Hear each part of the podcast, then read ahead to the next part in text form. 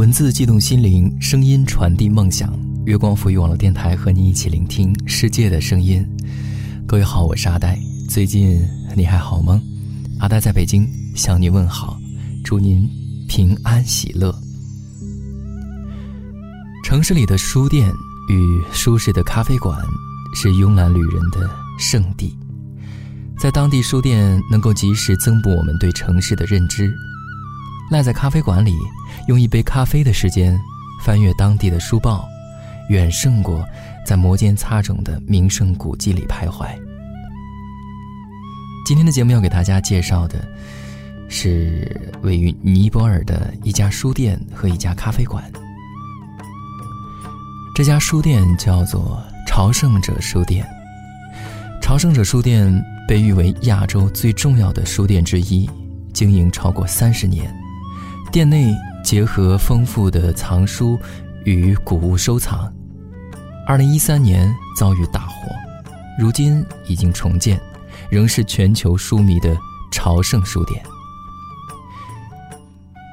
而这家咖啡馆呢，叫做喜马拉雅爪哇咖啡馆，创立于一九九九年，是加德满都第一家精品咖啡馆。当时冲击了当地人的餐饮习惯与休憩文化。创办人希望扶植尼泊尔当地的咖啡产业，促使珍稀的喜马拉雅咖啡能够在国际市场上占有一席之地。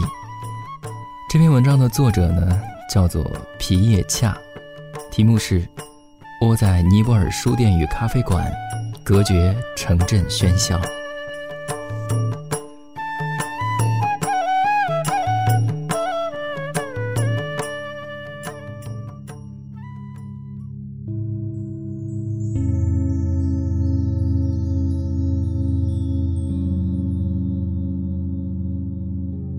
尔有种神秘的召唤力量，有些观光客为了山而来，享受更高更远的极限突破；也有人是为了自我而来，借着瑜伽冥想，往心里头钻探，在最平静的天地里安放自己。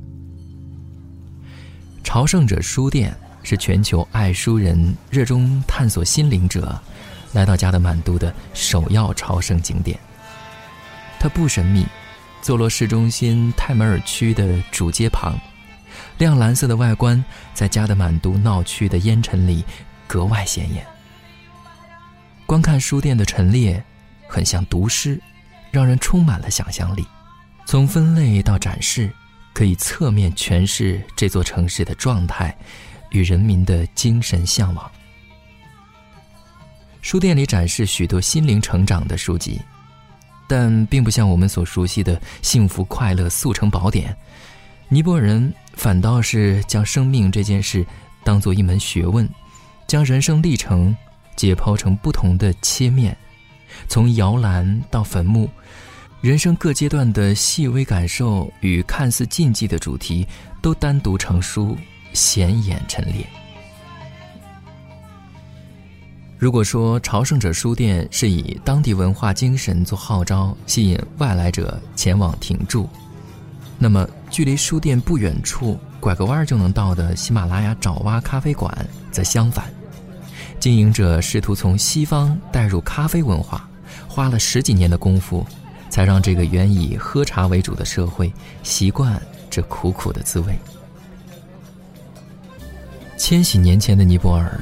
只有五星级饭店里的有钱人，才得以品尝好咖啡。喜马拉雅爪哇咖啡馆创办人加甘普拉丹，想把在澳洲求学所迷恋的咖啡生活分享给更多的尼泊尔人，于是，1999年在加德满都，开了第一家精品咖啡馆。草创初期并不顺利。对于习惯坐在路边简易的茶店喝茶聊是非的尼泊尔人而言，这样一家讲求气氛的咖啡馆显得突兀。但是普拉丹并不以此为挫折，他认为新旧文化融合需要时间。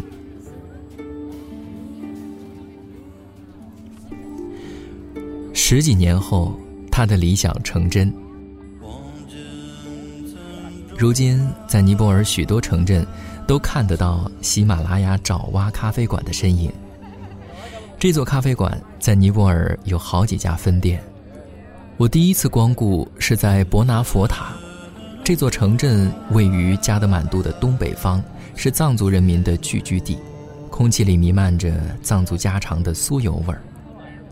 城区中央的白色佛塔，是藏族人民的精神中心，朝圣者围绕着佛塔顺时针绕圈祈福，或是五体投地磕长头。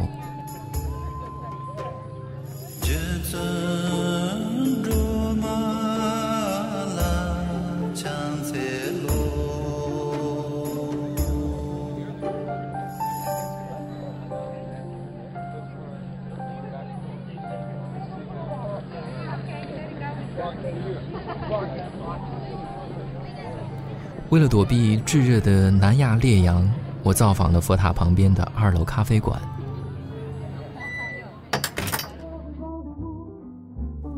屋内坐满了观光客，飘着咖啡香与让人不禁摇摆的轻音乐。墙上挂着“你只需要爱与更多的咖啡”的标语。我选了窗边的座位，俯瞰络绎不绝的朝圣者。看着佛塔上的五彩经幡旗，隐约飘来专属于藏族的酥油味儿。屋里屋外，有种难以言喻的矛盾。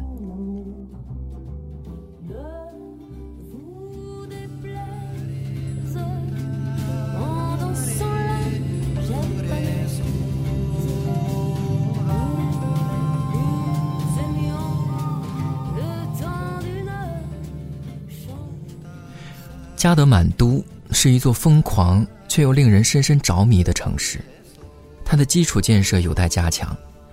路上人与车以失控的秩序维持着平衡，观光客与商人们之间的杀价缠斗也很耗费心力。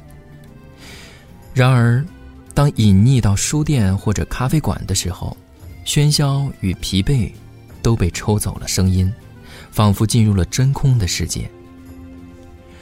我想，提供一个短暂的岁月静好的世界，是每一座城市存在咖啡馆与书店最理所当然的理由。